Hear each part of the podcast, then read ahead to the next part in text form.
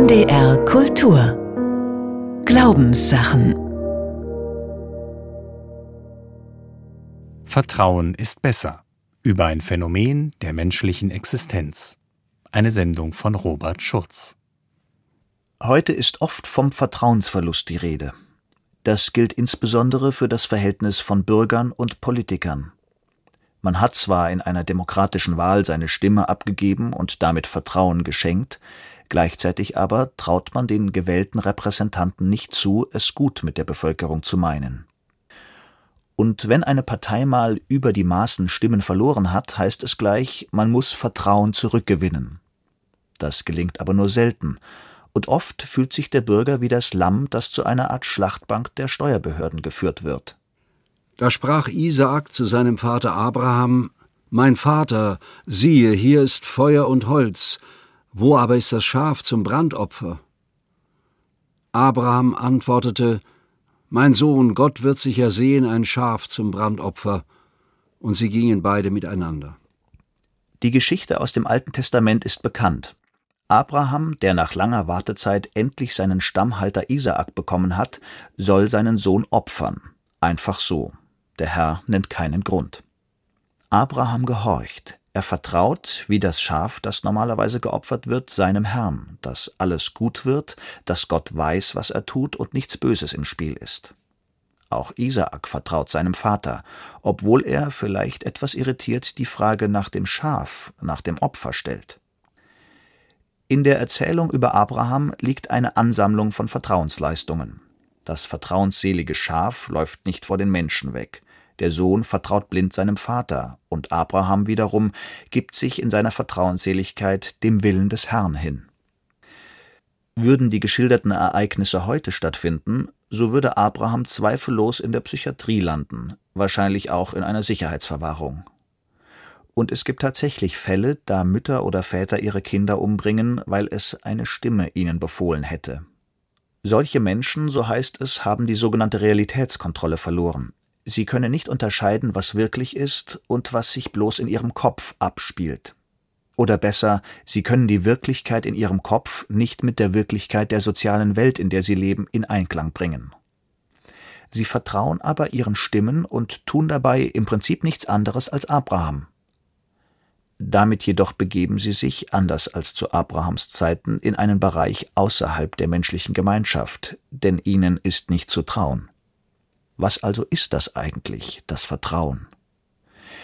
Was ist das, was Abraham im Übermaß hatte und was der Bürger offenbar zusehends verliert, zumindest wenn es um die Politik geht, aber nicht nur um sie, auch die Kirchen hierzulande haben durch zahlreiche Skandale viel Vertrauen in der Bevölkerung verloren.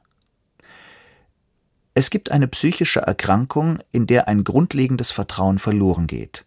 Das Vertrauen in die eigene Wahrnehmung und damit auch das Vertrauen in die Welt. Das sogenannte Depersonalisations- oder Derealisationssyndrom.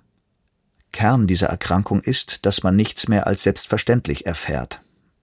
Alles wird diesen Patienten zum fragwürdigen Phänomen. Warum haben wir fünf Finger? Warum gehen wir geradeaus? Warum steht der Tisch in der Ecke? Warum hat der Mitmensch einen Ohrring? Die Liste scheint unendlich. Kennzeichnend für diese Erkrankung, die sehr oft infolge eines missbräuchlichen Drogenkonsums ausbricht, ist aber, dass die Betroffenen die Realitätskontrolle behalten. Sie wissen also, dass sie nicht richtig reagieren. Dennoch erleben sie die Welt und die Mitmenschen und sich selbst als durch und durch fragwürdig, und das macht Angst. Sie haben jedes Vertrauen in ihre eigene Wahrnehmung und damit in die Welt verloren und sind schließlich voller Misstrauen. Auch gegenüber den einfachsten Vorgängen. Aus einem medizinischen Protokoll Ich weiß, dass ich ganz normal gegangen bin. Aber meine Füße bewegen sich so, als würde ich rückwärts gehen. Die Beine rutschen nach vorne durch und mein Körper muss immer nachziehen. Ich bewege mich normal, keinem fällt es auf, dass ich irgendwie rückwärts gehe. Ich möchte das Ganze vergessen und einfach gehen können. Es ist aber so komisch, wie sich meine Beine bewegen. Der Effekt bei dieser Erkrankung ist letztlich der Rückzug in die Isolation. In einer Welt, der man nicht vertrauen kann, hat man nichts zu suchen. Man fühlt sich ständig gefährdet, ausgeliefert, kann nichts einfach so hinnehmen. Es scheint, als ob unsere Lebensfähigkeit von dem grundlegenden Vertrauen abhängig ist, dass uns nichts passiert, dass wir nicht fundamental bedroht sind. Daraus hat man das Konzept des Grundvertrauens entwickelt, das gleichermaßen in der Psychologie, in der Soziologie, in der Philosophie und in der Theologie thematisiert wird. In ihrem Buch Grundvertrauen Hermeneutik eines Grenzphänomens haben die Theologen Ingolf Dalfert und Simon Penkeller versucht, dieses ursprüngliche Vertrauen zu erfassen. Sie kommen zu dem Schluss, dass das Konzept des Grundvertrauens immer vor dem Problem des Ursprungs steht und dass seine Entstehung schwer zu fassen ist. So heißt es etwa Grundvertrauen in diesem Sinn ist der stets verfügbare Hintergrundraum, in den hinein sich die Geschichten des Vertrauens, Misstrauens und Nichtvertrauens zurückverfolgen lassen, ohne auf bestimmte Anfänge stoßen zu müssen.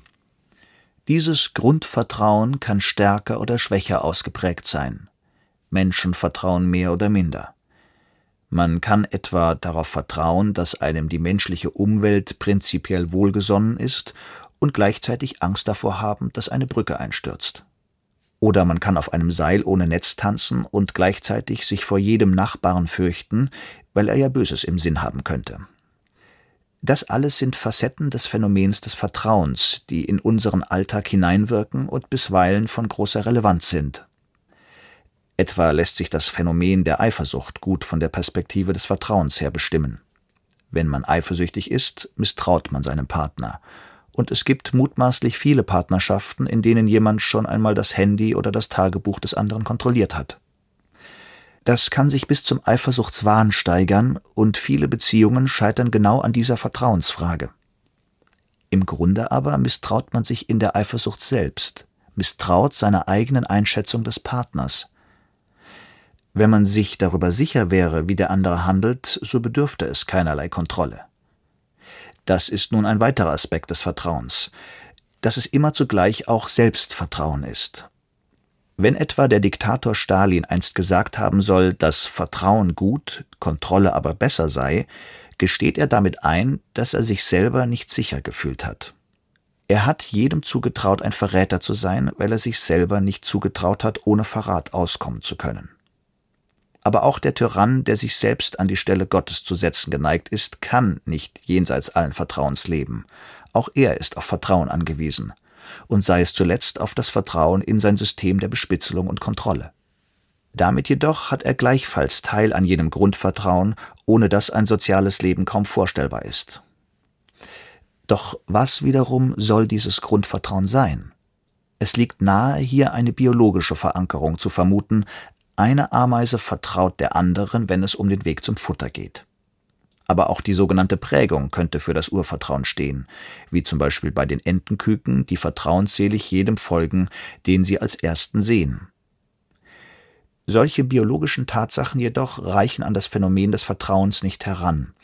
Vertrauen ist weder reflexartig noch instinktiv, sondern in der menschlich-kulturellen Sphäre angesiedelt zumindest nach dem Soziologen Dieter Claessens, der neben der ersten biologischen Geburt des Menschen auch eine zweite, eine soziokulturelle Geburt postuliert. In dieser entwickelt das Kind nach Claessens einen sozialen Optimismus.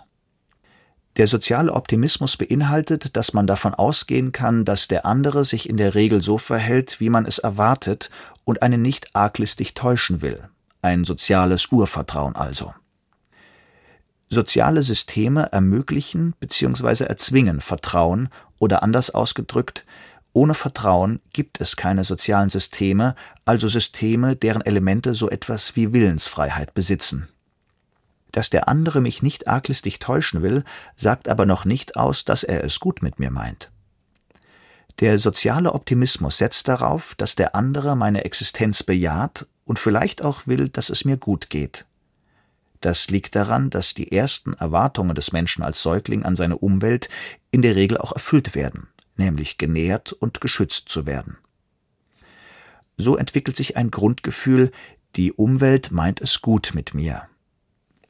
Damit aber ist man bei der Entwicklungspsychologie angekommen, insbesondere bei Erik Erikson, der mit seinem Konzept des Basic Trust den Begriff des Urvertrauens weithin populär gemacht hat. Die Psychologin Brigitte Bote fasst in dem vorhin erwähnten Sammelband über das Grundvertrauen die Position Eriksons so zusammen. Die entscheidende Phase für die Entstehung von Urvertrauen sieht Erikson in der ersten verletzlichen Zeit des Säuglings. Falls die mütterliche Instanz ein anregungsreiches Milieu des Nährens, Bergens, Pflegens schafft, entsteht die Haltung des Urvertrauens. Anders ausgedrückt, die Kinder nähern sich Personen und Dingen in der Haltung naiver Zutraulichkeit. Heranwachsende profitieren vom guten ersten Lebensjahr. Es kommt zum unbeschwerten kindlichen Spiel, zur Zuversicht in die eigene Möglichkeit, in Pubertät und Adoleszenz und womöglich zur heiteren Lebenslust. Ist die erste Lebenszeit jedoch durch Milieus der Misere und Gefahr, durch prekäre Elterlichkeit, Vernachlässigung oder Misshandlung geprägt, so entsteht Urmisstrauen und ein Lebensgefühl der Unheilserwartung. Die Person neigt zu Depression, zu hoher Anfälligkeit für psychische Störungen, zu Antriebsarmut, fehlender Zuversicht, Kontaktarmut. Die Psychologen sehen im Vertrauen können eine wesentliche Voraussetzung für psychische Gesundheit, also für Lebensfreude, Genussfähigkeit und soziale Integrationsfähigkeit. Viele unterschiedliche psychologische Theorien kreisen um dieses frühe Vertrauen, etwa das Konzept der Bindung von John Bowlby. Nach diesem bedeutet gut gebunden zu sein die Fähigkeit, eine Trennung von der primären Bezugsperson also in der Regel von der Mutter, gut verarbeiten zu können. Das wiederum hängt von der frühen Erfahrung der Verlässlichkeit der Mutter ab. Wenn die Bindung unvollständig ist, wird jede Trennung zur existenziellen Bedrohung und entsprechend entwickeln sich daraus diverse Angstformen. Das Bindungskonzept von Bowlby zeigt, im Vertrauen liegt auch die Fähigkeit, einen Mangel oder Ungemach erdulden zu können, ohne gleich zu verzweifeln. Man bleibt trotz des erfahrenen Leids zuversichtlich. Alle diese psychologischen Theorien, die sich mit der grundlegenden Fähigkeit des Vertrauens auseinandersetzen, haben eine unmittelbare Nähe zur Religion. Ersetzt man Mutter durch Gott, dann hat man kurzerhand aus diesen psychologischen Theorien theologische gemacht. Das lässt sich gut nachvollziehen bei dem populären Psychotherapeuten Tillmann Moser, der in seinem Buch Grammatik der Gefühle Mutmaßungen über das erste Lebensjahr den Versuch unternimmt, das Gefühl des Getrenntseins von der Mutter zu beschreiben. Ich bin ein Teil von dir, und wenn du mich verlässt, bin ich wieder nichts, aber ein Nichts, das sich hasst. Entziehe mir nicht das Heilende deiner Nähe, es ist wie ein langsames Sterben, wenn du nicht bei mir bist. Es sind keine Stimmen in mir, die mich trösten. Wenn mich dieser Zustand überfällt, ist die Zukunft weg. Hört sich das nicht wie ein De Profundis an, wie jener Psalm, der den Ruf aus Not und Verzweiflung nach dem Erlöser intoniert? Sicher, im Begriff des Urvertrauens begegnen sich fast zwangsläufig theologische und psychologische Denkansätze. Das Bejahtsein als Grundbefindlichkeit kann ebenso sehr auf die Mutter wie auf einen Gott zielen. Das legt den Gedanken nahe, dass Gott eine entwicklungspsychologische Notwendigkeit darstellt. Da die Mutter nach der symbiotischen Phase eben nicht permanent präsent sein kann, tritt etwas anderes an ihre Stelle, eine fürsorgliche, lebensspendende Instanz, die einen beschützt und der man unbedingt vertrauen kann. Einen unmittelbaren Zusammenhang von früher Bindung und Gottvertrauen postulierte der Arzt und Psychoanalytiker Viktor von Weizsäcker im Begriff der Vitalbindung. Diese Vitalbindung meint Abhängigkeit und Gehorsam als Voraussetzung für jedes menschliche Verhalten.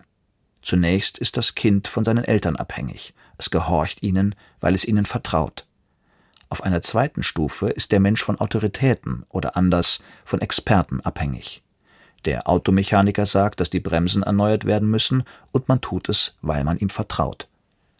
Eine dritte und letzte Stufe dieser Vitalbindung sieht Viktor von Weizsäcker in der Bindung der Menschen an Gott.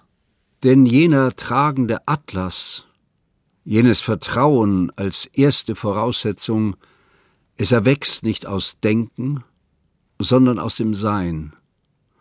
Und so muss es auch nicht nur Vertrauen in den Geist, sondern ein Vertrauen zur ganzen Kreatur sein. Immer wieder kommt man also auf die gleiche Einsicht zurück, dass Vertrauen etwas ganz Ursprüngliches sein muss, etwas, hinter das man nicht zurück kann. Ohne Vertrauen ist menschliches Leben nahezu unmöglich. Es ist eine Art letzte Instanz und damit einer Gottesidee zumindest nicht unähnlich. Wichtig aber ist, dass im Vertrauen zwei Pole enthalten sind. Zum einen die Anerkennung, dass es etwas Größeres und Mächtigeres als uns gibt, etwas, von dem und dessen Güte wir abhängig sind. Zum anderen aber auch die Einsicht, dass alles Vertrauen auch ein Selbstvertrauen ist. Wir sind eben nicht frei, sondern zurückgebunden an etwas, von dem wir herkommen. Und das Wissen darum gibt uns wiederum Selbstvertrauen. Letztlich kommt keine Einsicht weiter als die des Philosophen Hegels, der da sagt Wem ich vertraue, dessen Gewissheit seiner selbst ist mir die Gewissheit meiner selbst. Theologisch gewandelt könnte dies heißen, gerade weil ich die höhere, vertrauenswürdige Macht anerkenne, an die ich gebunden bin, kann ich Selbstbewusstsein entwickeln. Der Unterschied im Vertrauen liegt dann nur noch in der jeweiligen Stärke dieser Bindung. Bei Eltern kann das sehr unterschiedlich ausfallen, nur bei einem Gott kann man von einer stetigen und konstanten Bindungskraft ausgehen. Nun existieren Bindungen ja nicht nur in der ursprünglichen Form einer völligen Abhängigkeit im Säuglingsalter oder in Form einer religiösen Bindung an Gott. Die Bindungskräfte, die unseren Alltag bestimmen, sind andere. Sie zeigen sich etwa in Partnerschaften, in Freundschaften, in Arbeits- und Wohnverhältnissen, in den kollektiven sittlichen Normen, in anerkannten Orientierungen und schlechterdings im Gewohnten. Nun besteht in unserer modernen Gesellschaft die Tendenz, fast alle diese Bindungen aufzulösen. Der Vertrauensverlust in unserer Gegenwart geht tiefer als die viel zitierte Politikverdrossenheit, die mehr oder minder ausgeprägt immer schon die repräsentative Demokratie begleitet hat. Die Auflösung von Bindungen in der modernen Welt kann einerseits zu einer Zunahme an Freiheit führen, andererseits aber auch zu einer Krise, die durch einen Mangel an Vertrauen gekennzeichnet ist. Freiheit geht offensichtlich auf Kosten von Sicherheit. Eine Abnahme von Sicherheit kann sich aber negativ auf unser Vertrauen auswirken. Überspitzt gesagt, ein Gefängnisinsasse kann großes Vertrauen in seine Zukunft haben, denn er weiß, was kommen wird. Unsere Freiheit, die im Kern auch die Freiheit des Konsumenten ist, geht auf Kosten vieler elementarer Bindungen, begonnen beim Arbeitsplatz, der nicht immer sicher ist, über Partnerschaften, die immer kurzlebiger werden, über die familiären Bindungen, die erodieren können, bis hin zu der Bindung an bestimmte Lebensstile. Auch viele Politiker können anscheinend ihre Klientel nicht ausreichend binden, und so entsteht das vorhin erwähnte tiefe Misstrauen in die Politik. Zwar ist die Weltgeschichte geprägt durch das stetige Auflösen von Bindungen, aber diese Auflösungen spielten sich früher viel langsamer ab.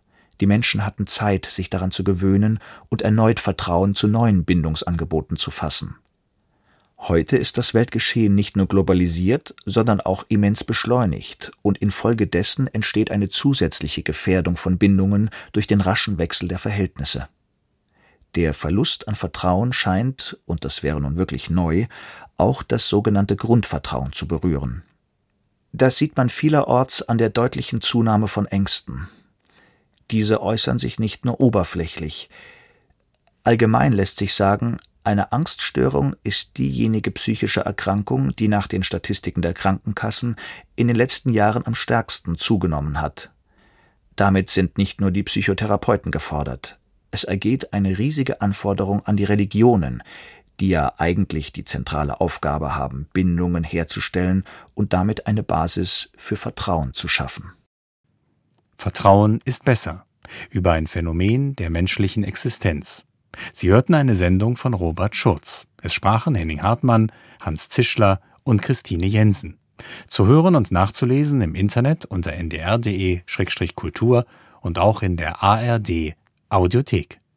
Am kommenden Sonntag in den Glaubenssachen das träge Herz über die Abgründe der Gleichgültigkeit. NDR Kultur